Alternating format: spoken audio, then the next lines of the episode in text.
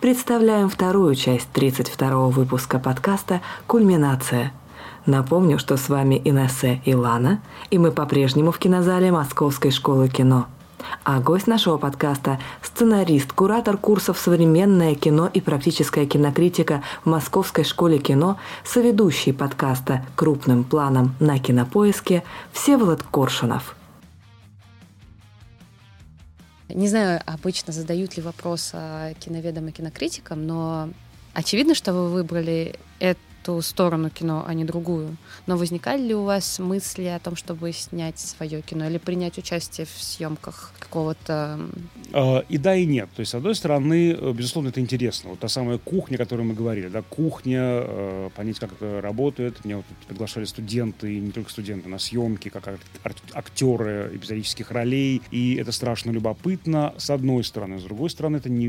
Ну, то есть, это любопытно, ну, на час, на два, на три. А потом э, это дико скучно. Не знаю, съемка для меня ассоциируется в первую очередь с ожиданием. Все чего-то ждут. Там нужно очень много терпения какого-то, да. Там, э, значит, э, очень много технических моментов.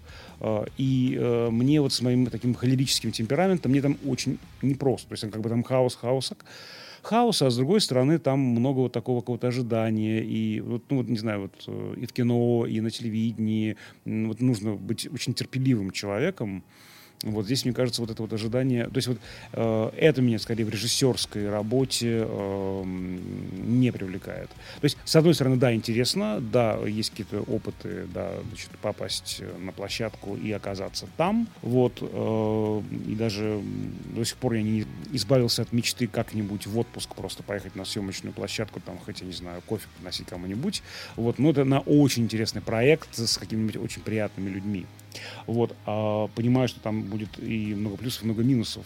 Все-таки, когда ты, ты задействован, у тебя есть задача э, четкая, это другое. Да, когда ты, ты просто наблюдатель, э, это ну, намного скучнее, мне кажется. Вот. А с другой стороны, э, это вот все-таки э, два разных, как это вот, э, два разных полушария головного мозга отвечают за аналитические способности и за творческие способности. И мне кажется, э, очень логичный вопрос, да, ты анализируешь, ты знаешь как, ну, так что ты сам-то не сделаешь. Но это, мне кажется, все-таки другое, да, почему-то ведь э, на обычно искусствоведов не спрашивают, а почему вы не пишете картины?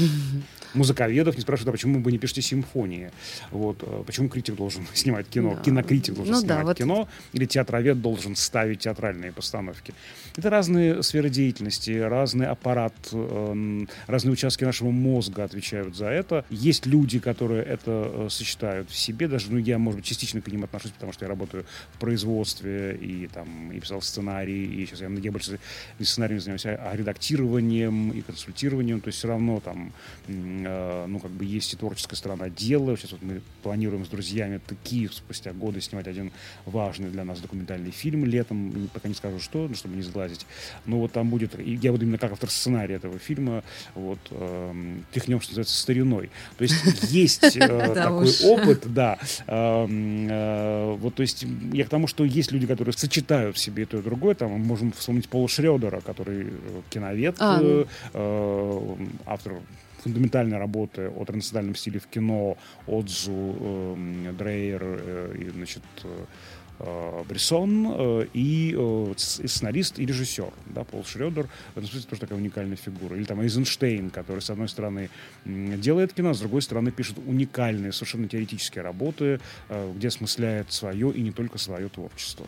Вот поэтому здесь я бы просто их разделил, э, две сферы деятельности, с оговоркой, что у кого-то э, они могут сочленяться, соединяться. У амбидекстеров, видимо, у которых... Да, это да, это возможно. Но э, вот все-таки вы пишете сценарии, однако э, к документальным фильмам я прочла на Кинопоиске такую информацию, более 20 работ, да?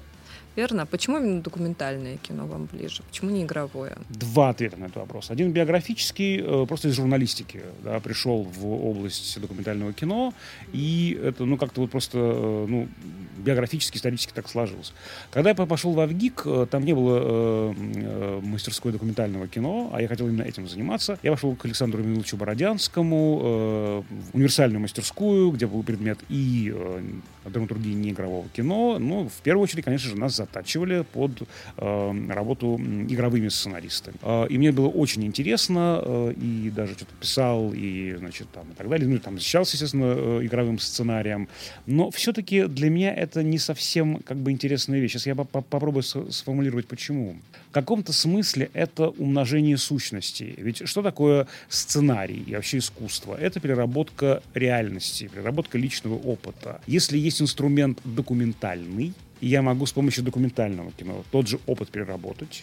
Зачем мне пользоваться еще и игровым инструментарием? Что такое игровой инструментарий? Это субституция, в первую очередь, да, замещение, когда артист Пупкин играет какого-то персонажа, да, артист Сюпкин играет другого персонажа, да, вот они такие заместители кино, в принципе, рождается как э, неигровое. Да? Э, собственно говоря, первые опыты — это опыт запечатления реальности как таковой. Мне кажется, кино, в принципе, в большей степени предрасположено для документального инструментария, да? к, к документальному инструментарию. Это два разных способа, э, в общем, для одного и того же. Мне ближе документальный, потому что он ну, в каком-то смысле честнее для меня, во всяком случае, честнее. Это не, не значит, что я отвергаю все игровое кино или там анимационное кино. Нет. Ну, просто эм, если я э, показываю кусок реальности, Э, мне кажется, вот для э, демонстрации этого куска реальности э, неигровой документальный инструментарий как бы честнее и чище, чем игровой. Ну, в моем, скажем так, опыте, да, потому что мне не нужно этот кусок реальности зашифровывать в роли для персонажей, которые будут играть артисты Пупкин и Сюпкин, как заместители тех, о которых я хочу рассказать. Понимаете, да? Вот, то есть это же ведь все, что мы видим в, в кино или фантастическом, про будущее, про прошлое, все равно трансляция личного опыта, про меня что-то, да, очень, э, то есть про автора я имею в виду, да, автор из себя это, э, значит, изымает, а потом э, зашифровывает, как бы камуфлирует перенося действие в космос в 23 веке или, там, не знаю, в Москву 14 века. Вот, э, может быть, честнее в этом смысле и не камуфлировать, а прямо рассказать о той травме, беде, надежде, страхе, которые мучают тебя. Ну, как-то я вот так к этому отношусь. Это именно с позиции авторской, не с позиции аналитика. Я, как аналитик, с большим уважением отношусь ко всем видам кино, игровому, и неигровому, и анимационному. Мне просто ближе, видимо, возможно, здесь именно журналистский опыт больше работает, да, вот именно не игровой инструментарий. Вот сейчас стала думать о том, что стала вспоминать, точнее, документальные работы, но которые больше похоже на игровое кино, вроде анимационных документальных э, работ, э, там, Вальс с Баширом или Бунюэль в «Лабиринте черепах». Как вы к таким работам относитесь? Это тоже как э, игровое кино, оно делает э, такие работы делают аллегорию на реальные события и упрощают тем самым зрителю понимание, и это на пользу. Или наоборот, это упрощает все, и в связи с этим проблема становится более плоской и понял вас, мне кажется, и не то, и не другое. А, и не упрощает, и не усложняет. Здесь э, действительно парадоксальным образом соединяются два разных подхода вроде как не игровое кино отвечает за такое вот грубое э, исследование реальности. Вот он как бы вот неприглядный кусок реальности. А анимация больше за что-то фантастическое, за поэтическое, что-то увиденное поэтическим взором, лирическую стихию. И казалось бы, как они вообще могут соединиться в этом аниме-доке, да, в этом таком феномене аниме-док. Легко соединяются. Да? Вот, ну, мне кажется, это разные задачи. Вот вы сейчас назвали два очень э, важных и очень разных фильма. Если мы возьмем э, «Вальс с Баширом» Ари Фольмана, то э, это же травматичная история про него, про его э, армейскую историю да. из его личного опыта, очень такую болезненную, колючую, болючую. И э, как будто бы э, так эта травма так, э, ну еще, эта рана так болит, она еще не зажила, травма так сильна, что он не может другим способом про это рассказать, как будто анимационная техника, рисованные персонажи, такая защитная пленка, которая защищает его не от этого больно. куска реальности. Не так больно, да, как бинт такой, если хотите, да, или маленький, там, не знаю, не знаю, такая порция анальгетика. Вот, ну, да. э, и это очень классная картина, да, мне кажется, здесь вот такая, такая, ну, такая почти терапевтическая функция у анимации. У эм, э, Симо Может Отчасти, быть, наверное. может быть. Ну, там же со, ну, со сна и начинается да, картина, да, собственно да. говоря, да? С этого кошмарного сна, да, который как бы настоящий, да. настоящий. У Симо в Бунюэле в «Лабиринте черепах» другая совершенно задача. Эм, он нам показывает э, реальную историю, тоже очень конкретную реальную историю, как Луис Бунюэль, классик испанского кино, делает фактически единственную, или там чуть ли не единственную, да, э, свою картину в Испании. Э, это документальный фильм «Урды. Земля без хлеба». И в этом фильме э, Бунюэль использует документальную технику, не игровую, для того, чтобы показать свой метод сюрреализма. Как бы это дико не звучало. Угу. Сюрреализм в документальном кино. И там э, вот очень много таких, ну, того, что добавлено в эту реальность в фильме. В документальном кино это не очевидно, а когда мы с помощью анимационной техники, да еще с помощью реконструкции этих событий, мы видим, как все это происходило, мы видим как бы сам метод Бунюэля. Короче, э, то, что делает Симо в этом фильме, это реконструкция э, этого парадоксального метода Бунюэля, э, э, вот этой документальной сюрреалистичной картины, вот создание этого документального сюрреализма. Сложно описать, просто, ну вот это действительно такая непростая штука. У меня есть статья по этому поводу, там как-то я это сформулировал, сейчас уже, ну как бы коротко, наверное, сложно. Вот это именно анимация помогает понять, как устроен этот фильм. Это Потому что вот снять, фильм в фильме способ. будет все, все еще фильм, а анимация, она, ну как, упрощает, об, об, об, точнее, позволяет создать больше образов для понимания или... Анимация же тоже фильм, да? Ну, Это да, же тоже, да. тоже кино, да, только другая ветвь. Эм, анимация помогает... Э, ведь что такое анимация? Анимация — это что-то... Э, связаны с реальностью, но все-таки как будто бы сканирующие эту реальность другим способом, да, э, и мы можем увидеть, ну, опять же, вот в, в том же фильме мы же видим эти, да, гигантские слоны, mm. такие долианские, да, на этих вот э, ногах. В анимации это нормально, в кино э, документальном такого не покажешь. Вот это вот слияние в мышлении Бунюэля, да, реальности и реального, мне кажется, анимация показывает очень хорошо. Вот. Просто для этого конкретного кейса, для этого конкретного случая вот это было необходимо. Ничего видимо, другое да. не подошло просто. Да? Ну, подошло Получается. бы, но я думаю, что работало бы хуже просто. Угу. Да? И анимация была наиболее, и была и есть наиболее э, удобным, эффективным, ярким инструментом для вот, вы, воплощения этой задачи. Поэтому анимадок, он тоже такой разный, и э, для разного существует. Мне нравится это. это. Это правда интересно. Вообще все эти феномены, все эти гибридные формы на стыке игрового, неигрового, э, неигрового, анимационного. Это, это страшно интересно. Сейчас вспомнила, извините, что перебиваю. А, Чертов монтаж про Курта Кобейна. А, он же документальный фильм и очень откровенный, и очень чувственный, как будто идешь на свидание с Кобейном. Кобейном. Э, и там есть анимационные вставки, которые ну, рассказывают что-то, что происходило там, допустим, в душе музыкантов, ну, но нет кадров реальных. И эта анимация как бы заменяет реальные кадры из жизни. Это очень тоже круто сделано. Сам документальный фильм сделан очень здорово, потому что он как-то очень красиво и интересно показывает то, что обычно, о чем обычно не читаешь. Ну, документальный фильм очень часто вызывает, сейчас там будет черно-белое на два часа, значит, и с, с да, да, да, и, и, и со с титрами. Сейчас вы видите там вот сложился же стереотип, да? да. А ведь столько да. интересных вот, кстати, фильмов. именно «Чертов монтаж» меня и переубедил в этом. Я как-то... «Чертов монтаж» и, наверное, «Вальс с Баширом». Я, когда его смотрела, даже не могла подумать о том, что, оказывается, это реальная история. И я так понимаю, просто не все друзья Фольмана согласились... Они все друзья, которые были реальными участниками событий, озвучивали персонажей своих. Но не все согласились бы играть в этом фильме. Конечно. И, в общем, такой формат. Но в случае с Коведом получается, что анимация оказывается, оказывается самым, что она есть документальным инструментом. Да? Она да. показывает то, чего э, ну, нельзя просто показать, нельзя ну, увидеть другим способом. Да, только ну, там текстовые записи. Да, как, да. как их перенесешь? А давайте теперь тогда уйдем в другую крайность, да? Немножечко конфликта добавим наше обсуждение, давайте. а то мы так благодушно все обсуждаем.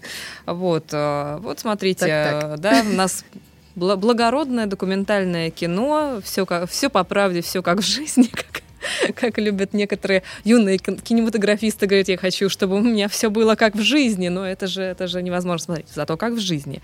Ладно, от документального кино к современным а, поста постановкам, современным работам вроде Бриджертонов и к дипфейку. Вот как вы относитесь к искажению реальных фактов кино, а каким-то, ну, скажем, перевиранием э, истории, причем э, не таким, что вот на основе событий там с, с, с оговорками и так, и так далее, а вот прям реально люди пишут, вот там, да, на основе реальных событий, вот это вот прям без, без всяких оговорок. И ты видишь, потом начинаешь разбираться в теме, а там все было не так, и причины были другие, и смыслы, в общем-то, а тут все в угоду там политическую или просто в угоду фантазии режиссера, все перевернуто. Или вот этот э, сериал Бриджертона, о которых ну, там недавно было очень много разных обсуждений и мнений. Это все-таки степ или, или так нельзя? Или вот, вот ну, это возмутительно? Или это, или это забавно? Что Вы имеете в виду темнокожих артистов? Конечно. А, значит, давайте начнем с, издалека. А, я ненавижу историческое кино. Прям вот до дрожи терпеть его не могу, как зритель. Потому что я увлекался все время историей, я хотел поступать на истфак, и вообще слишком историю люблю. Ах, и когда мы говорим про исторический фильм... А? Попала я на мозоль. Про исторический фильм, когда говорим с ребятами, со студентами, я их спрашиваю, зачем же вы э, ходите, э, или зрители вообще ходят на историческое кино? И мне говорят, ну, чтобы узнать что-то там, не знаю, про прошлое, про человека. Я говорю, стоп. Хотим узнать что-то про прошлое, про человека, про феномен. Идем в Ленинскую библиотеку, читаем пару монографий серьезных на эту тему и что-нибудь да узнаем. Ничего вы серьезного в историческом фильме про это не узнаете. Я объясню, что я имею в виду. Историческое кино, оно, конечно же, к истории никакого отношения не имеет. В том смысле, что, мы это уже сказали, да, историческое кино, фантастическое кино, оно вообще не про прошлое, не про будущее. А, и часто оно про здесь сейчас про какие-то проблемы современные. И про это очень интересно пишет Роберт Маки, что э, часто какие-то Маки является таким сценарным гуру, автором учебника «История э, на миллион». Э, учебник, который популярный. все сценаристы, да, все сценаристы, если не читали, то знают хотя бы, да, сценаристы, редакторы, те, кто увлекаются вообще э, историями в кино, как создаются истории в кино. Он говорит о том, что ведь очень много есть болезненных тем, которые сложно показать на современном материале. И гораздо проще показать на историческом материале, что такая была историческая дистанция. И всегда историческое кино про здесь сейчас, всегда. Не бывает исторического фильма про прошлое. Скажем так, Иван Грозный того же Эйзенштейна, с чего мы начали наш разговор. Фильм про Сталина, про сталинские репрессии, про НКВД, про ГУЛАГ, про Соловки. Э, он, конечно, не только про это. Это было слишком плоско для Эйзенштейна. Он вообще про природу власти, если мы внимательно посмотрим Ивана Грозного, там с, с исторической позиции там волосы дыбом встанут. Мой любимый пример Иване Грозном. Я очень люблю историю архитектуры, э, историю Москвы, водил экскурсии когда-то. И Успенский собор Московского Кремля отличить э, от других церквей Кремля очень легко, потому что там не столбы, а колонны, круглые в сечении. Э, Эйзенштейн в Алмате в годы войны строит декорацию Успенского собора вместе с художниками своими. Да? Э, он, он энциклопедист, у него справочники все, он много знает, просто э, у него в голове целая энциклопедия большая советская фактически, многотомная. Он, конечно, знает эту особенность Успенского собора, но за каким-то чертом, за каким-то лядом он строит там столбы в этой декорации. Таким образом, говоря нам, это как бы Успенский собор и как бы не Успенский собор. А Иван Грозный у него выглядит почему-то, Черкасов загримирован под такие древние, э, уже тоже хрестоматийные изображения Навуходоносора да, вавилонского царя. Так, минуточку, да, и, и, и прическа, да, да. А, а борода у него еще похожа на, на бороду Шаляпина из оперы Гуно «Фауст», где он пел партию Мефистофеля. И там это как бы Иван Грозный, как бы не Иван Грозный. И там от этого много всего, да, то есть э, он э, для, для таких вот зануд, как я, Эйзенштейн в каждом кадре оставляет галочку, такую сносочку. Это не исторический фильм. То есть не воспринимай это как эм, иллюстрацию к истории. Это не совсем про Ивана Грозного. Это не не только или даже не столько про Ивана Грозного. И мне кажется, любой исторический фильм, он, в общем, э, устроен, ну, и вот, вот лично я так воспринимаю, считаю, что так это правильно воспринимать. Он всегда про какую-то э, э, проблему в современности. По каким-то причинам э, авторам необходимо рассказать об этом на историческом материале. История лишь, здесь лишь материал, лишь э, способ донесения этого. Да? Здесь, вот, понимаете, э, если возьмем даже какое-то очень э, скрупулезно созданное историческое кино, там все равно будут э, отступления от истории, это неизбежно. Вот опять же, еще была история у меня, э, значит, на одном из телеканалов было ток-шоу, историки обсуждали историческое кино, и им на растерзании выдавали одного киноведа. Меня позвали на обсуждение фильма «Царская охота» Мельникова э, со Светланой Крючковой в, в роли Екатерины Великой, прекрасная совершенно картина. Вот. И они были возмущены, конечно же, тем, как режиссер и артистка Крючкова трактуют образ Екатерины Великой. И мне пришлось им прочесть, им прочесть лекцию про то, что, друзья мои, есть историческая тема, есть конкретный персонаж, Екатерина Великая, с множеством разных поступков, событий, э, рефлексий, воспоминаний каких-то, да, э, собственных или о ней там остались какие-то воспоминания. А есть персонаж, и они не могут быть равны друг другу, даже если мы очень хотим их приблизить. Царская охота, это, э, ведь она, царская охота выставляет, как любой исторический фильм, э, еще один очень важный фильтр, о котором мы забываем. Это жанр жанр исторический фильм такой довольно абстрактный. Все равно я как автор решаю, это будет историческая драма, исторический триллер, исторический детектив, историческая мелодрама. Мельников выбрал, имеет полное право, мелодраму. В мелодраме есть такая очень важная функция – мелодраматический злодей. В этом в этой конструкции э, княжна Тараканова является мелодраматической героиней, а Екатерина Великая – мелодраматической злодейкой. И значит, мы берем реальную Екатерину Великую, кладем в прокрустово ложе этой функции жанровой, мы никуда мы от нее не денемся. Если мы не будем это делать, зритель просто уйдет, скажет, что это кино сделано неправильно. Не конкретно, да. да Оно не работает. Не да. И роль. мы берем эту Екатерину и пропускаем сквозь фильтр этой функции жанровой. И так с каждым персонажем, с каждым событием э, мы делаем. Да? Вот это же совершенно особая, большая очень работа.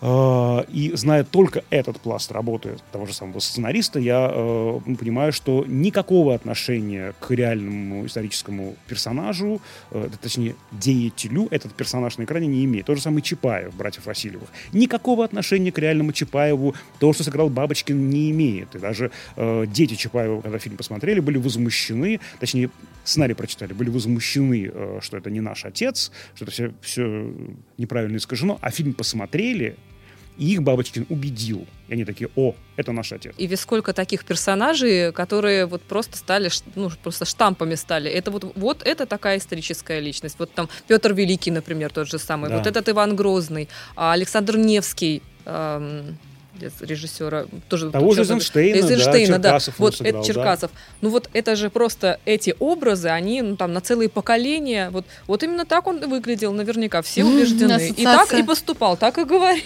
Меня удивило, когда э, кто-то из наших больших чиновников говорил о том, что ну да, вот эти 100 фильмов для школьников, давайте подключим учителей других предметов, ну, э, учителей, предметников, там, про Александра Невского или Ивана Грозного расскажет историк, про войну и мир Бондарчука, филолог. Думаю, боже мой, если будучи, будь я учителем истории, если бы я увидел Александра Невского, ну, если я его видел, конечно, ну, ну, что я могу сказать детям про фильм Александра Невского Эйзенштейна как историк? Все здесь неправда. Абсолютно. Все да. здесь не так. Сам Эйзенштейн, как известно, когда у него был выбор Минины Пожарский или Александр Невский. У него была очень сложная ситуация. Э, он эм, сделал фильм «Бежен лук», в 1936 году. В 1937 году фильм был уничтожен, он Сталину очень не понравился, и просто раз, ну, как бы ждали, что совершенно рас, э, э, за ним приедет черный воронок, возможно, кончится все расстрелом. Это было страшное совершенно время. Но Сталин дал шанс Эйзенштейну. Стой, конечно. Да, да, да, да. И э, в, в 1937 году возникает вообще идея сделать э, такую серию исторических картин. Понятно, что культ личности Сталина. Все эти тоже важно понимать. Исторические фильмы 30-х-50-х годов. Все перед нами, все эти цари, э, все эти князья, все эти полководцы, все это субституты товарища Сталина все это тоже про культ личности. Э, и Эйзенштейн мог выбрать именины Пожарского или Александра Невского. У него даже был выбор очень, очень такой прямо хороший, в его ситуации был выбор.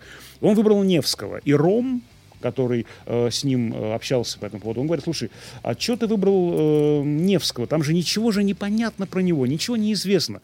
Именно поэтому я его и выбрал, говорит Эйзенштейн. Да?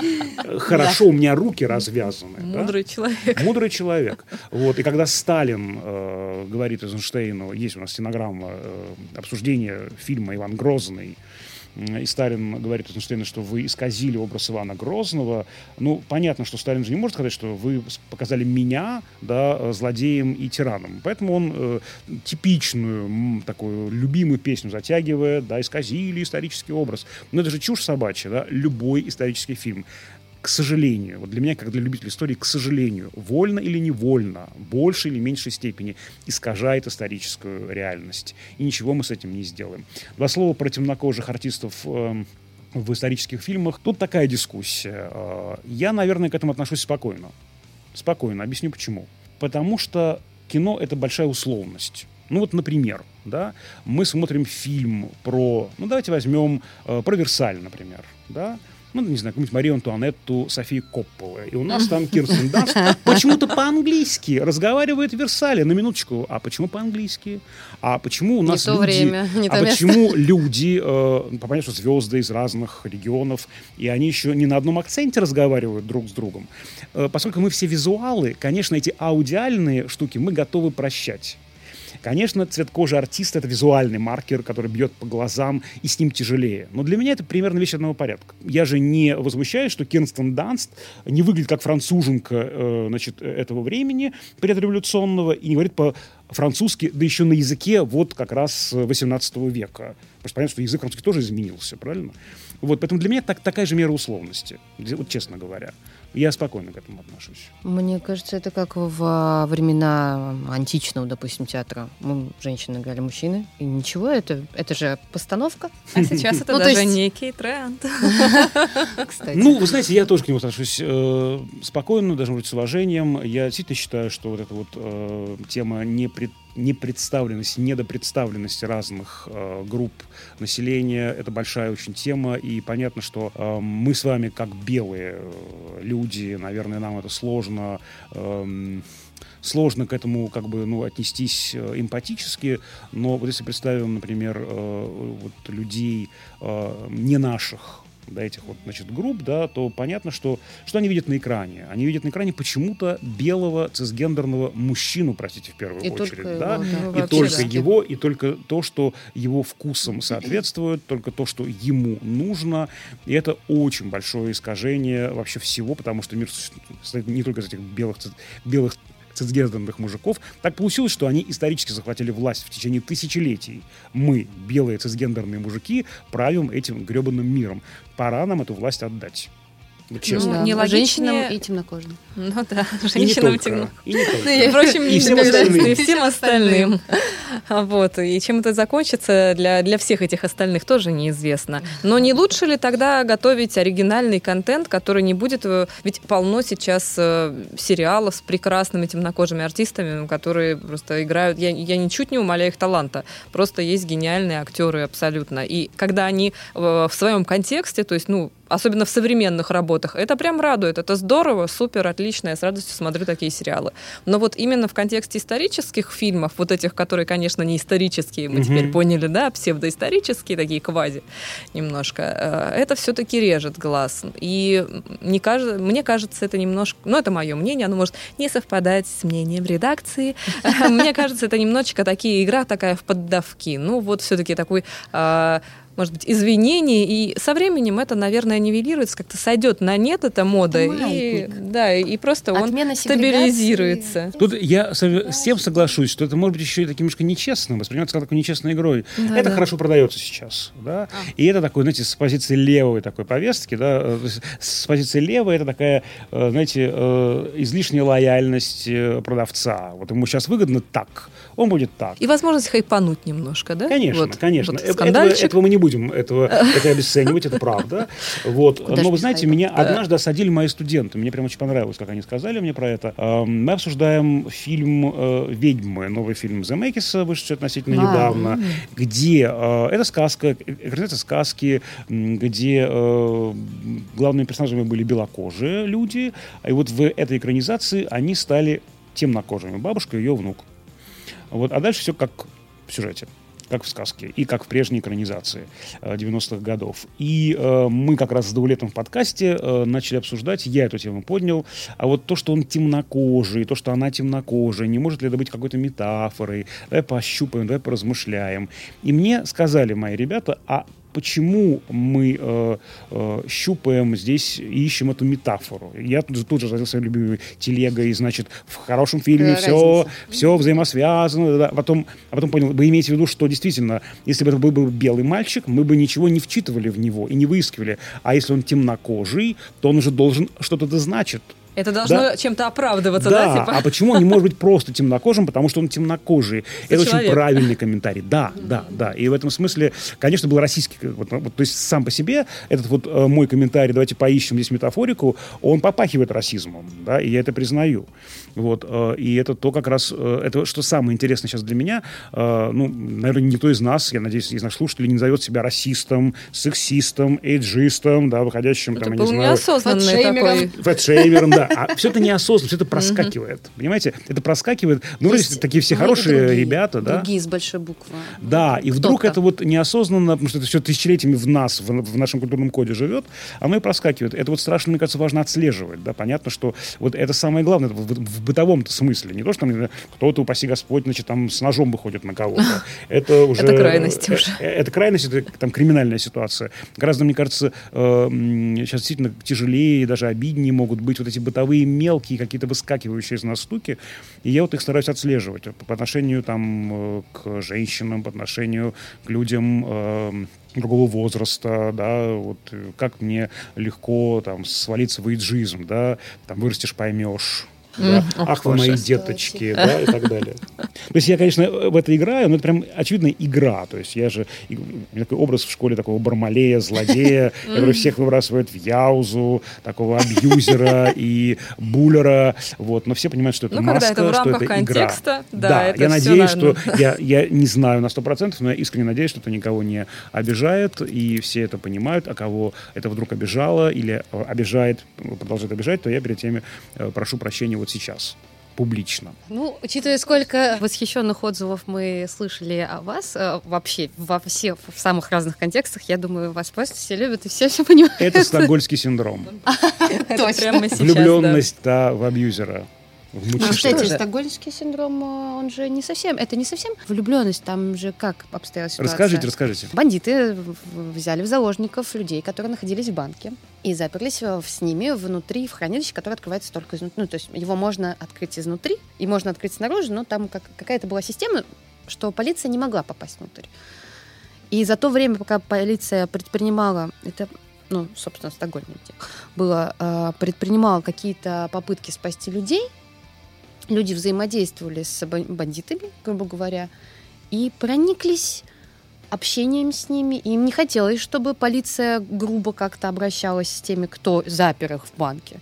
И э, вроде как даже есть э, история о том, что один из э, заложников спустя сколько-то там лет был, был на свадьбе одного из, или на росписи, там на каком-то семейном празднике одного из этих бандитов.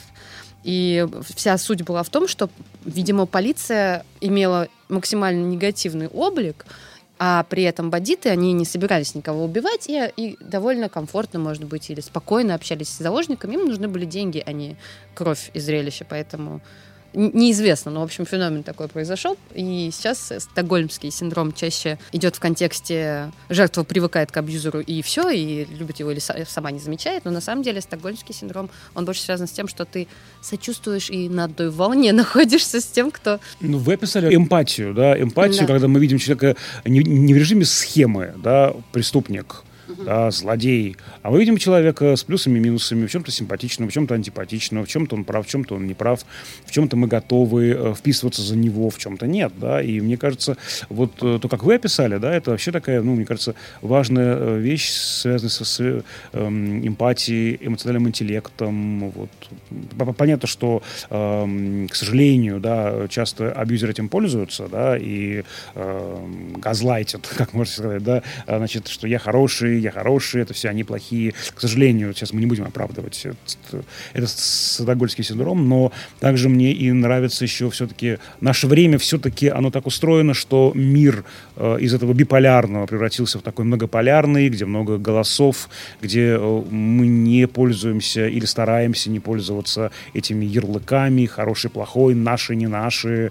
Вот. То есть понятно, что в каких-то ситуациях ряд людей этим пользуются и значит, мне это лично не нравится. Я как раз вот за эту многосложность отношений вот, и за то, чтобы в человеке видеть человека, а не функцию, mm-hmm. да, не какую-то там, да, его там социальную галочку, да, там, ты сейчас, да, вот, негодяй, ты сейчас молодец. К тому же, я так понимаю, история была в том, что люди же не просто не от хорошей жизни идут грабить банк, ну, поэтому, наверное, сочувствие было еще, ну, как бы обусловлено, наличие сочувствия было тем, что мы также страдаем, как вы. Да мы, может быть, даже поделимся с вами.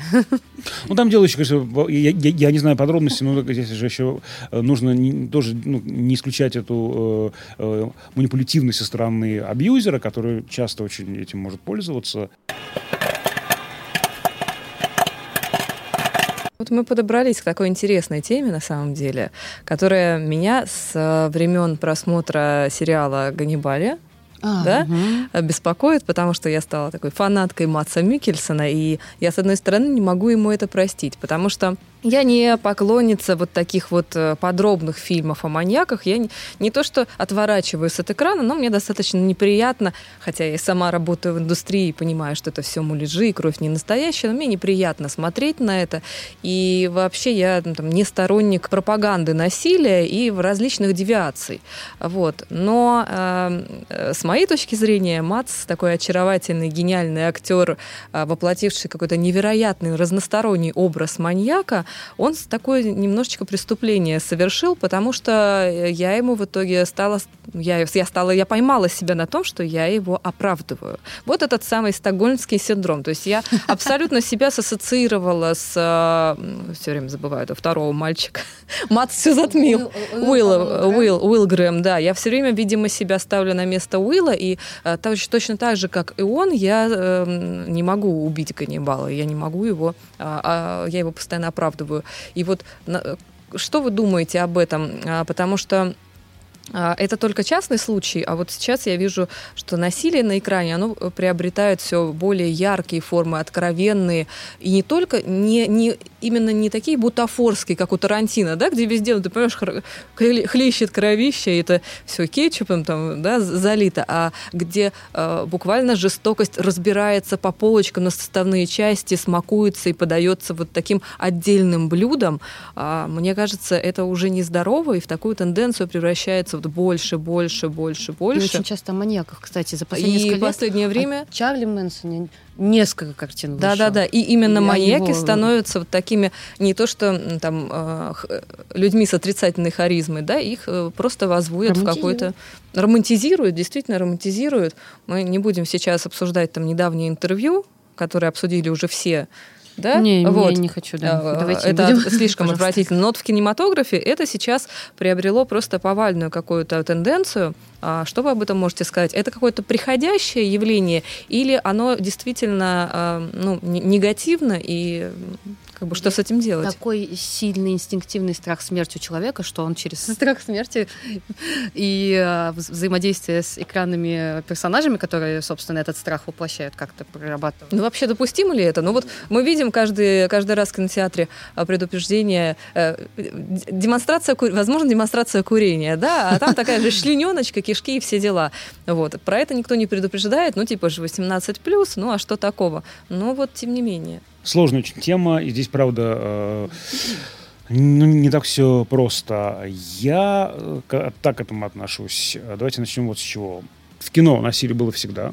Можно вспомнить э, выдающуюся картину 1903 года «Большое ограбление поезда» Эдвина Портера, где, собственно, заканчивается фильм убийством зрителя, потому что э, этот, э, значит, разбойник э, просто, да, прямо в экран, ломая стреляет. четвертую стену. Да, ломая четвертую стену, убивает нас с вами. То есть мы с вами уже больше не можем разговаривать, потому что мы уничтожены, мы убиты. А, это, правда, интересная вещь. Почему а, в кино так любим этот образ маньяка, убийцы. Опять же, вот э, психов вспомнили э, Хичкока, да, когда э, вроде бы неожидаемый персонаж Энтони Перкинса, такого милого, такого, знаете, похожего на принца голливудского, как о нем говорили, превращается в маньяка. Это, правда, интересная тема. Я бы сказал, что нам всем, видимо, это необходимо в большей или меньшей степени.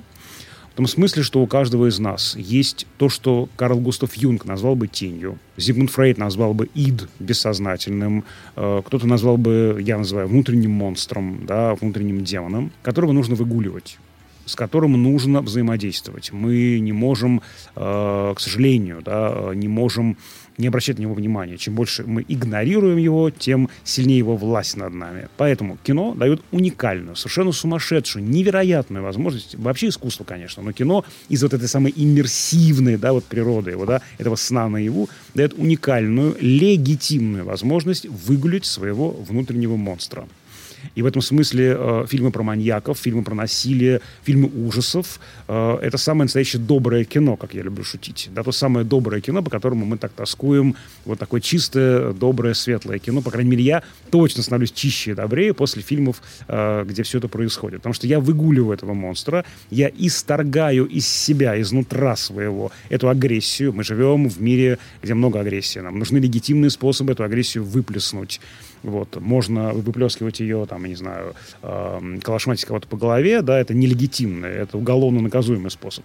Можно, э, не знаю, делать уборку в квартире, пылесосить квартиру, можно мутузить боксерскую грушу или, э, значит, там, заниматься круговой тренировкой в спортзале, а можно, что тоже легитимно и хорошо. Больше ненависти, наверное, чем круговая Да-да-да. Тем не менее, а можно сидеть в уютном, теплом кинозале и тем же самым заниматься. Вот, легитимно. Там обычно происходит такая работа, это описывает Джон Кавилти в своей э, книге про формулы э, и нарративные структуры. Он говорит о том, опять же, к сожалению, не всегда это работает, но обычно это делается так. Нас подключают эмпатическим образом каким-то, да, к этому маньяку, монстру, э, убийце. И мы показываем эту нашу внутреннюю удаль молодецкую, вместе с ним крушим, убиваем, жжем. Но в конце второго акта истории, то есть конце третьей четверти истории, э, обычно нас от него отключают. Это такая большая психологическая тонкая работа. Э, вот как происходит, допустим, в Fight Club э, Финчера. Э, этот вот э, Тайлер Дёрден, ну, тот, кого мы называем Тайлер Дёрденом, э, он начинает выходить за некие допустимые рамки. Он начинает выходить из берегов. Нам это все меньше и меньше нравится. Все в большей и большей степени он начинает жестить. Настолько, что мы уже кажется не с ним. А уже ближе к кульминации уже точно мы не с ним. Да? И таким образом нас аккуратно, это, конечно, такая прям манипуляция, но очень важная и тонкая, нас возвращают э, на социально одобряемую территорию. И мы, нагулявшись, э, на, э, значит, устроив значит, там всякие кровавые бани, мы понимаем, что, ой, что-то мы сделали не то да, мы э, вот как бы понимали мотивировку, э, почему это важно, почему это нужно, но сейчас мы э, поняли, мы зрители, опять же, это тоже абстракция мы, да, каждый по-своему, и тем не менее, да, если мы берем такую среднюю больничную температуру, мы понимаем, что э, все-таки это неправильно, нет. В случае, э, значит, нападения не нужно э, отпиливать, не знаю, бензопилой голову кому-то, нужно знать в полицию, да. Есть специально обученные люди, которые занимаются расследованием преступлений и защитой человека, да. То есть эм, при том, что мне очень нравилось в середине фильма, там, как кому-то там отпиливают там что-то, э, к финалу, если я здоров психически, это важно, потому что, к сожалению, за э, отклонение, ну, все-таки э, мы, кинематографисты, не можем ответить, да, вот, если э, вот, человек со здоровой психикой, э, и все у него в порядке, без отклонений, без каких-то особенностей, э, он э, не будет солидаризироваться и соединяться с этой вот темной энергией. Даже вот кто-то из психологов пошутил, если представим себе какой-нибудь фильм ужасов или там какой-нибудь боевик, где маньяк будет э, крутящейся дверью э, торгового центра, значит, убивать людей, да, бам-бам-бам стеклом, да, там кровь и мозги. Если мы представим себе, что подросток, главный потребитель, как правило, сегодняшнего кино, выходя из кинотеатра, из торгового центра, где находится кинотеатр, окажется вот в этой же крутящейся двери, если он здоров психически, он вежливо пропустит вас или придержит вам дверь, он не будет вас калашматить, хотя еще пять минут назад видел, что это происходило. Понимаете? Здесь такая... От противного, да? Да, здесь интересная вещь. С одной стороны, зеркальные нейроны, и, да, это обезьянничание, это копирование, да, действительно, есть такая позиция. Я не очень э, с, с ней солидарен, э, потому что она упрощает э, положение дел. Но, тем не менее, что мы копируем то, что нам показывают на экране, да, но если мы вот увидим эту структуру открепления от копирования, мы копируем только на определенном участке фильма. А потом мы, нас начинают откреплять. Так бывает не всегда. Вот мое возмущение по поводу картины Найшулера «Никто», которую вот мы недавно посмотрели, оно как Мой раз связано вопрос. с тем, что вот э, эта работа там э, или вообще не проведена, или она э, таким пунктиром как бы вот э, сделана, что я ее как э, зритель, ну такой как бы зритель дефис аналитик, я ее не, не очень вижу. Там такое прям упоение, упивание насилием. Там есть другая, как бы, э, как бы оправдывающая авторов штука. Э, вот то, о чем вы говорите, э, когда это вот такая почти условная форма, да, это не кровь, это просто красная фраза Жан-Люка Гадара, на минуточку, которая стала просто вот девизом Тарантино, э, всего Инди Вуда, э, Родригеса и так далее, да, когда это просто очень условная кровь. Она не похожа на реальную кровь, да, она не похожа все, что видим, не похоже на реальные страдания людей. То есть такая вот, как вот мы с автор э, Даулет, такая мультяшность насилия возникает. И эта условность эстетики фильма у Найшуля, она нарастает. И в финале это уже действительно клипы, какие-то такие вообще странные такие музыкальные номера фактически, да, в которых происходит некое насилие. Вот. Э, но мне было довольно обидно, что эта работа, которую я ждал и которую я считаю очень важной, э, как бы ну, я ее почти не увидел. Возможно, во мне проблема, а не в фильме, не знаю. Здесь я э, как бы ну, тоже не хочу всех собак спускать. Но не все, на, не все считывают, не все способны считать условность. Понимаете? Вот в чем дело. Разумеется. А в предыдущей, нашумевшей его, ну, может быть, у него еще какие-то были промежутки работы, я Хардкор, не слежу. Да, я имею в виду это... в хардкоре. Там, конечно, это считывалось, но уже была видна тенденция как бы его вот этого авторского, ну, как бы тяготения. Я бы не, не назвала это почерком, потому что это не про, не про почерк совсем, но именно тяготение вот к этой демонстрации ультранасилия, ультра как бы такого, э, причем совершенно, ну, неоправданного ничем, кроме там сюжета какого-то не, не особо, не особо, там, скажем, шикарного сюжета. Я должен признаться вам, что э, это для меня очень болезненная тема, потому что во мне много агрессии. Вот я, э, не знаю, я большой поклонник э, психологии, психотерапии, я не стесняюсь говорить, что я хожу к психотерапевту. Это и, правильно, мне кажется. И внутри меня угу. живет такой прямо, как я называю его, минотавр, который угу. хочет рвать и метать. И для меня агрессия болезненная тема, потому что э, мой минотавр э, до недавнего времени, он был причесан, приглажен, был в костюмчике. Вот это социально одобряемое поведение полностью его, эм, ну, как бы изменило. И это, а, там много агрессии, много ярости. Но этот Минотавр э, умеет только мило улыбаться, да, э, и потом, значит, э, только уже зубами скрежетать. Он не умеет говорить «нет», он не умеет говорить «мне не нравится это». То есть, вот, короче говоря, проблема именно Подавленная с выражением агрессия, да, этой да? агрессии. А есть куча легитимных способов. Даже, опять же, извините, я не могу, извините, я не успею, простите, я э, ну, я не справлюсь с этим, да, э, давайте э, другую дату назначим. Это тоже элемент агрессии на самом я деле. Я не да? хочу. Я не хочу. Это я имею право главное, не хотеть. Наверное, да. Но нас, э, многих из нас, например, меня приучили, что говорить нет, это нехорошо. Угу, говорить да, угу, угу. только, ну, при всякой возможности говорить да. Не, не расстраивай, не разочаровывай людей. Вот. Э, и в этом смысле, э, вот для меня это особая тема. Э, последнее, что я скажу в этом смысле, мне на самом-то деле кажется важной. Это, она сложная, она амбивалентная, и тем не менее, вот Джокера, допустим, возьмем Джокера, да, вот он, да, мистер зло просто буквально, да, картине Тода Филлипса мы видим его не как мистера зло, мы видим, как он стал таким, да. По сути, ведь это же история, почему мне нравится эта картина, я ее, не знаю, на себя переношу, ведь он же похож на меня в этом смысле, да. Э, мама говорила ему, улыбайся, все будет хорошо, все будут тебе улыбаться в ответ. Ну, как-то вот никто не улыбается ему, да, у него очень много агрессии.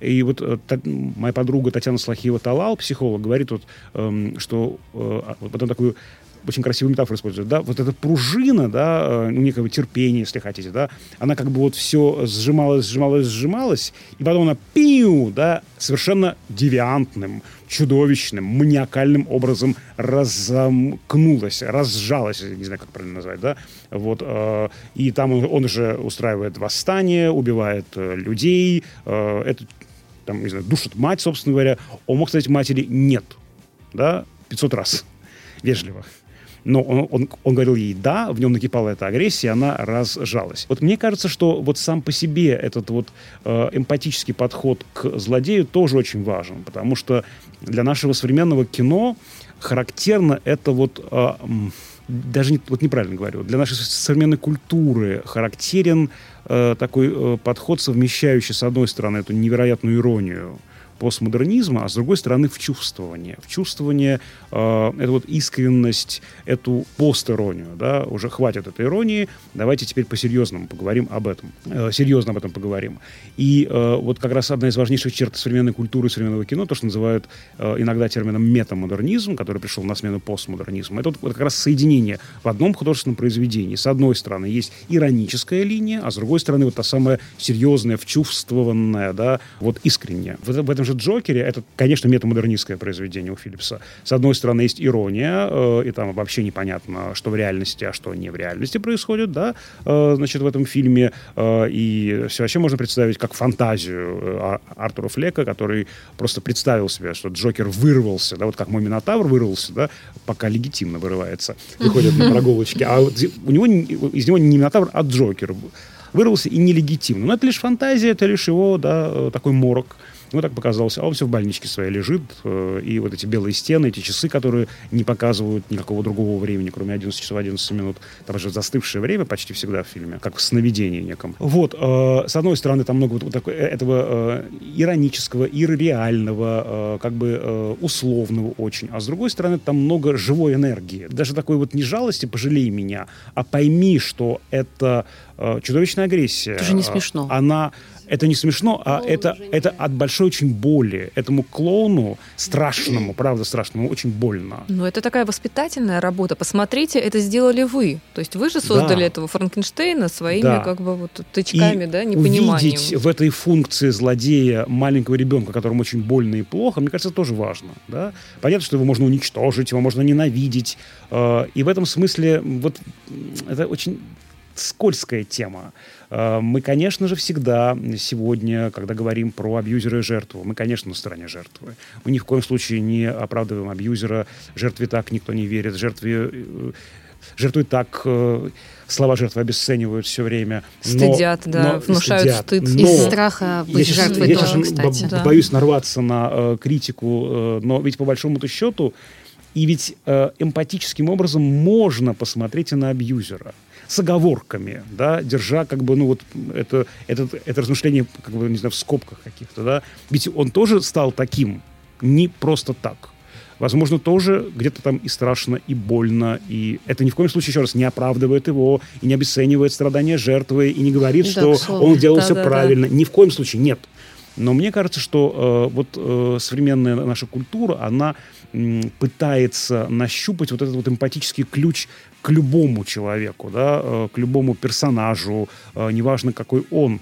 Вот, э, и здесь, правда, такая вот сейчас такая дилемма. С одной стороны, мы, вот, опять же, если говорим о продвижении МИТУ, да, мы как будто бы за скобками оставляем абьюзеров, и, в общем, правильно, да, потому что нам весь фокус на жертв, весь фокус на тех, кто пострадал, кого обидели, кого захарасили, кого использовали. Это правильно. И здесь, конечно же, э, опасно мне, как белому цисгендерному мужику, обращаться к тем, э, кто обижал. Ну вот опять же, современная культура, мне кажется, подбирается очень аккуратно. Ну, к рано тому, или поздно, да. да, обществу придется анализировать и эту свою темную сторону, Конечно, потому что вина да. общества как бы есть и в том, что эти, согласия, да? да, да, что эти люди, собственно, могли себе это позволить. Вот это такие да. воспитательные. Вообще, мне кажется, это такая благодаря соцсетям в том числе а, которые сейчас и на кино влияют, мне кажется, в огромной степени. У нас такая сложи, складывается эпоха, ну, не то что самокопания, но такой массовой психотерапии вообще всего населения э, планеты. Если ты и... смотришь, кстати, да, а, я приводила в пример, я как-то писала небольшую статью, приводила э, пример того, что вот газлайтинг это уже такое распространенное явление, вообще термин газлайтинг произошел из кино. Кстати, да.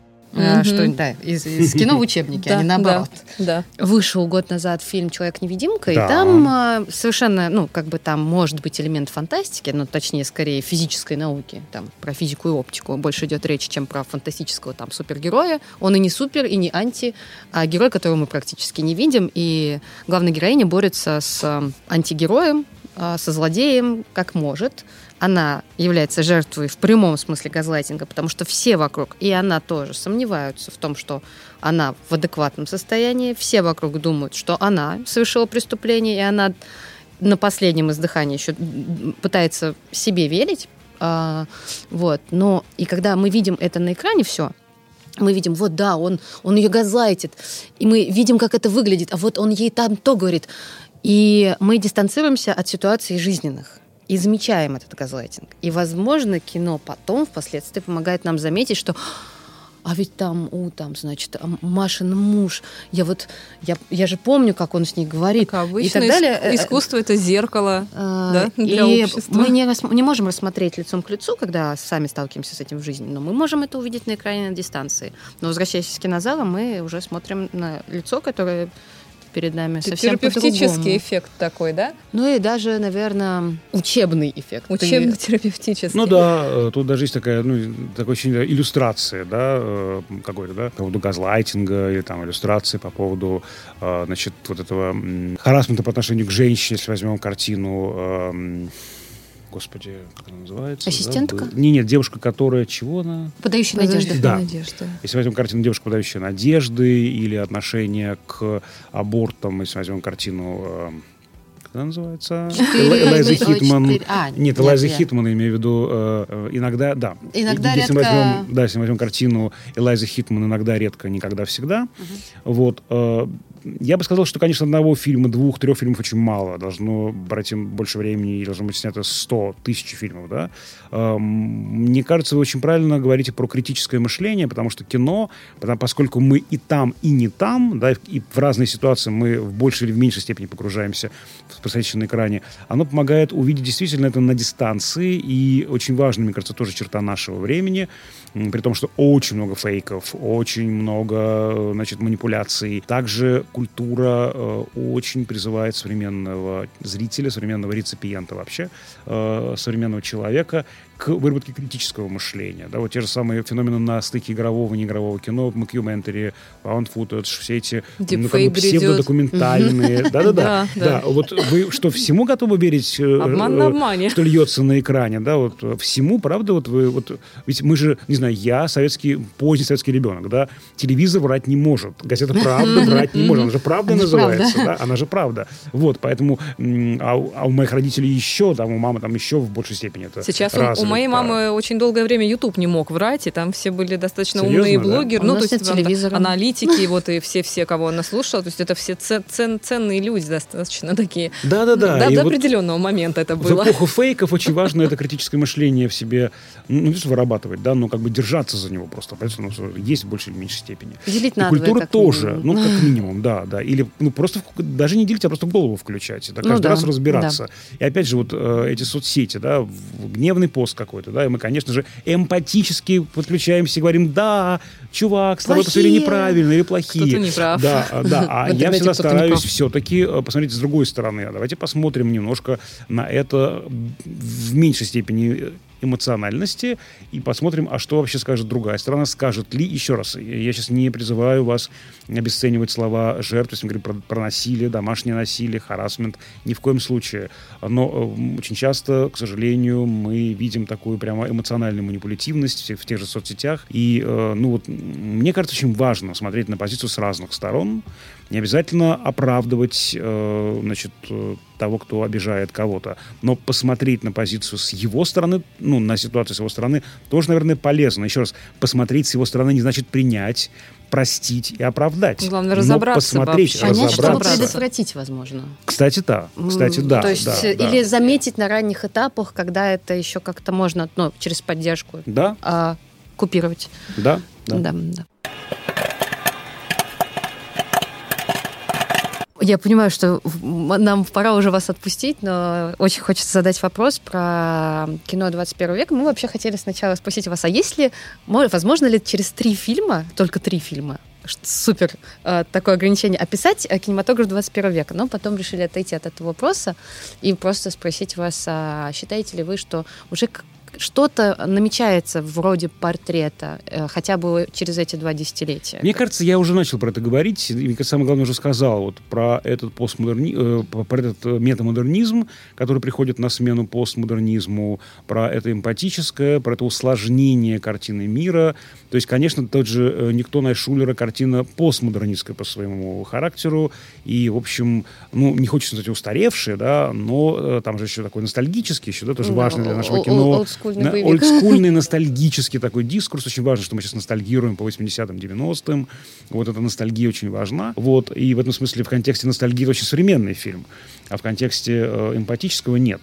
Вот, э, я думаю, что это будет нарастать все, нарастать э, эта эмпатия и вот как раз то упоение насилием, которое было характерно для 90-х, в первую очередь, 90-х, начала 2000-х, э, оно, мне кажется, э, должно сходить на нет, то есть это кровь просто красная, наверное, уже не отвечает каким-то потребностям аудитории, не отвечает запросам современного мира, э, потому что за, э, даже за кровью просто образом красного скрывается боль, травма, беда, в которой очень хочется разобраться. Вот. И мне кажется, это самое главное. Но это не только про кино, это вообще про культуру. Про культуру в принципе. Вот. Наверное, это самое главное. Для меня, по крайней мере, сейчас.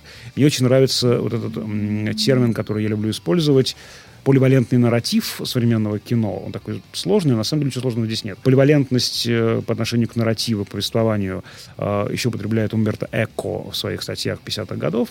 Эм, так вот, эм, вот та же картина э, да тот же Джокер Тодда Филлипса, да та же картина э, Хлои Джао «Земля кочевников». В них как будто бы нет единого какого-то смыслового ядра, смыслового зерна.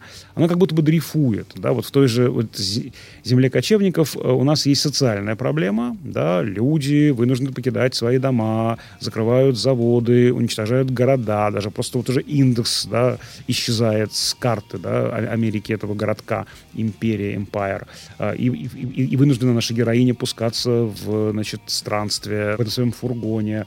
А потом мы переходим, как бы соскакиваем э, с социального на психологический уровень, и нам интереснее, от чего она бежит, какую она рану пытается таким образом закрыть, какую боль перекрыть этим движением. Потом экзистенциальный уровень, да, когда она ощущает себя частью вселенной, частичкой звездной пыли и так далее. То есть про что этот фильм? Он и про социальное, и про психологическое, и про экзистенциальное. Каждый может вытащить свое, вот. И, собственно, один уровень э, тоже вас не удовлетворит. То есть вы даже вытаскивая свое на первый план, вы понимаете, что ну, нельзя игнорировать как бы и то, и другое, и пятое, и десятое. Тут тот же самый Джокер. Да? У нас, с одной стороны, есть правая повестка, да, есть левая повестка в нем, есть центристская повестка. Как бы можно э, ну, то есть, та, та, так устроен фильм, что можно сказать, что э, вы, зажравшиеся э, правые, вы негодяи, мы вот левые пришли, будем жечь, э, значит, э, будем, значит, показывать свое недовольство, всякое такое. Ресентимент?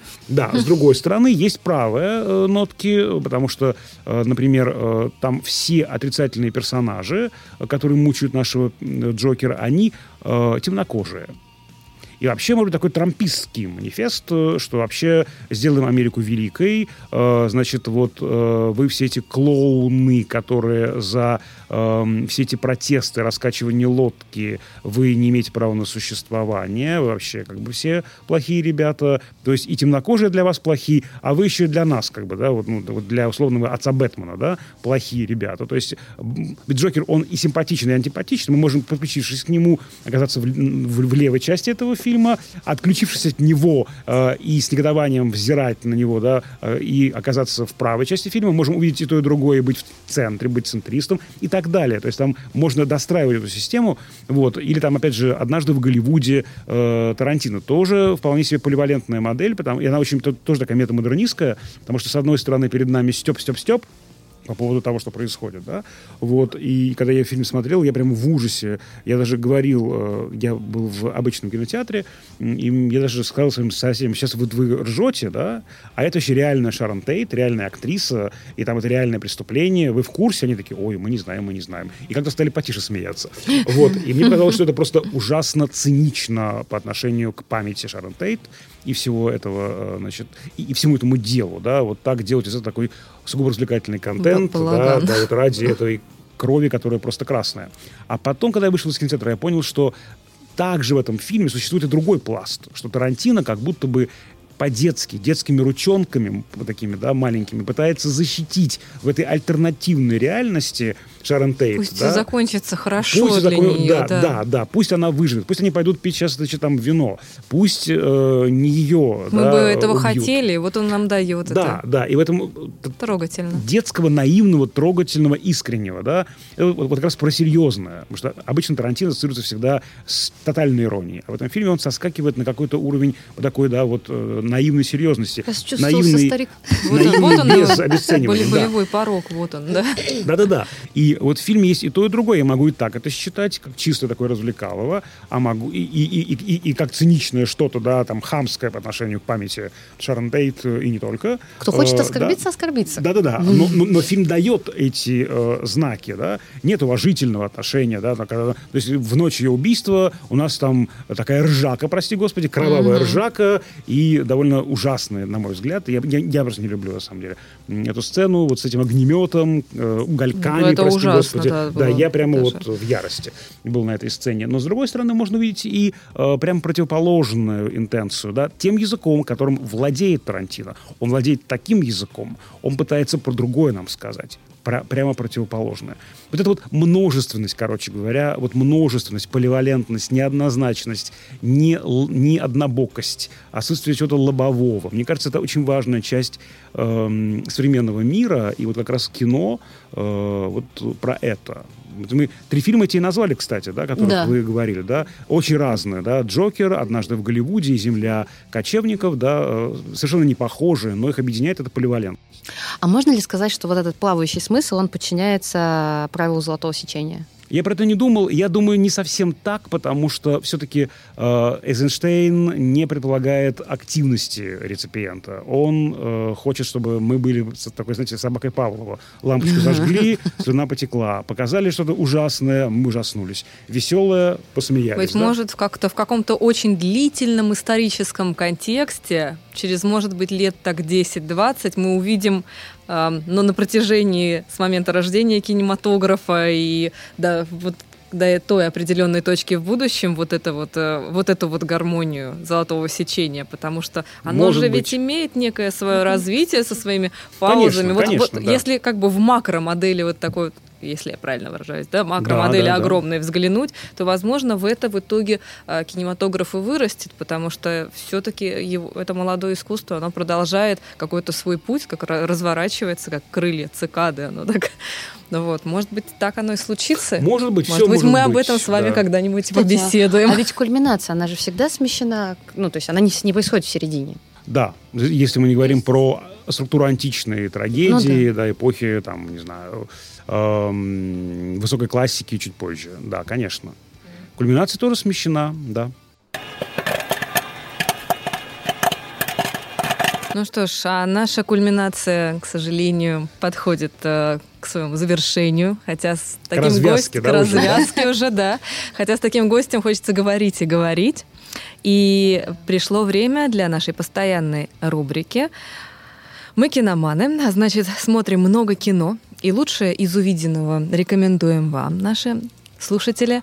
Но сегодня э, кино будет рекомендовать наш гость. Пожалуйста, Всеволод, расскажите, э, что стоит посмотреть нашим слушателям, чтобы вы порекомендовали? Ох, я не очень готов, потому что я много чего смотрю, и э, у меня часто фильмы выветриваются из головы, потому что я прям много еще по работе смотрю фильмов, которые там недоделанные, значит, э, какие-то там черновые версии. Когда вы только задали этот вопрос, мне пришла в голову картина очень дорогая для меня. Это сложный фильм, но вот из последних э, из последнего года. Э, она вышла э, чуть меньше, чем год назад. Это было летом, да, или, или в начале сентября, мне кажется, она вышла. В конце августа, начале сентября. Но очень дорогая для меня, важная картина.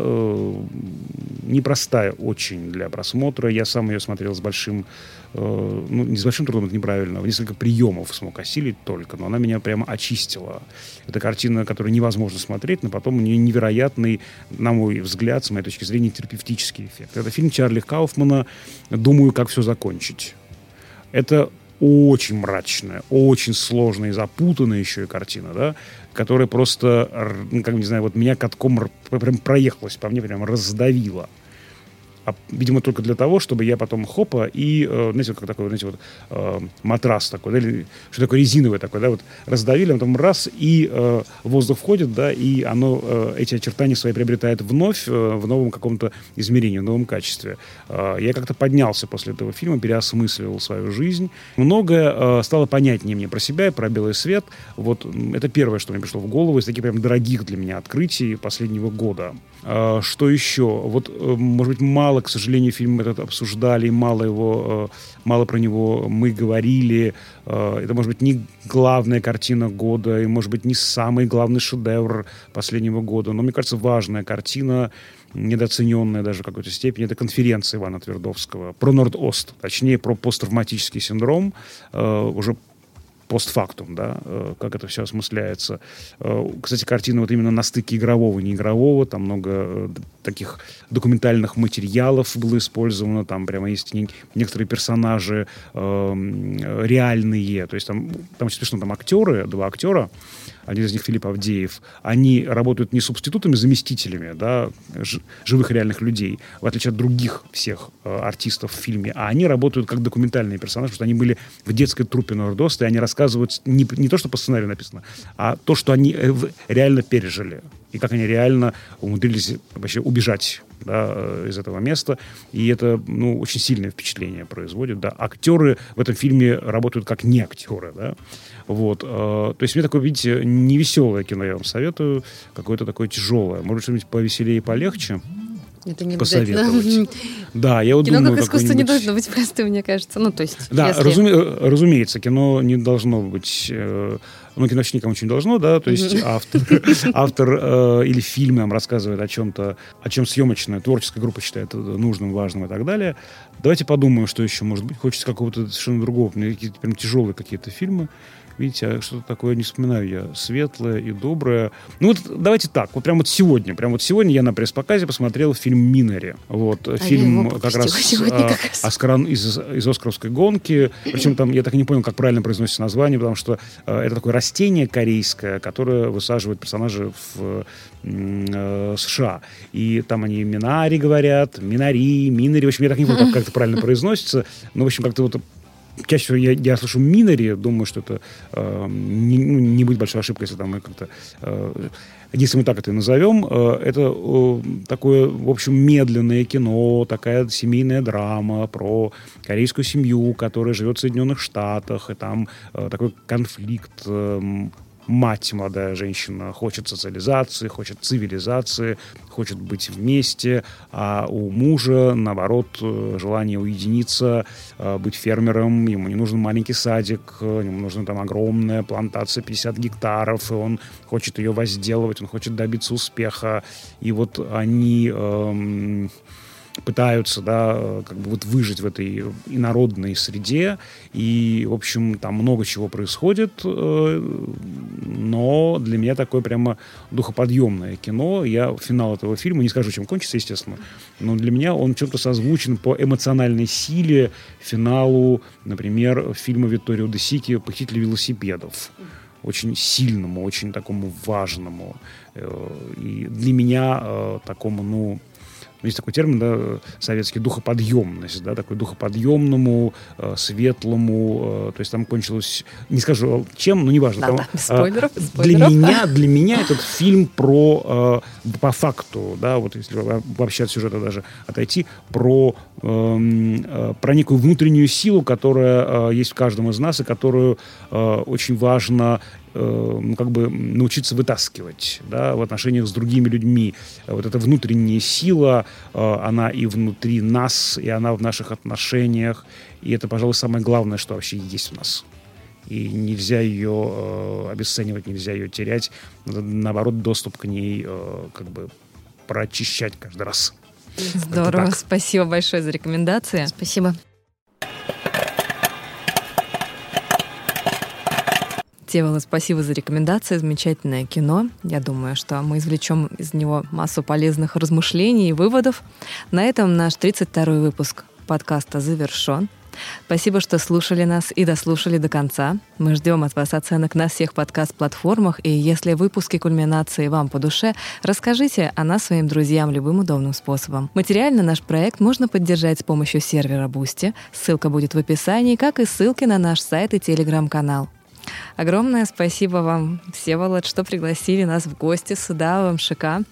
С вами можно говорить о кино целую вечность. Я как будто на лекции побывала. Спасибо вам, мне было интересно с вами да, разговаривать. Спасибо, хорошие вопросы. Всем пока. Всем пока, с вами был подкаст «Кульминация». До свидания.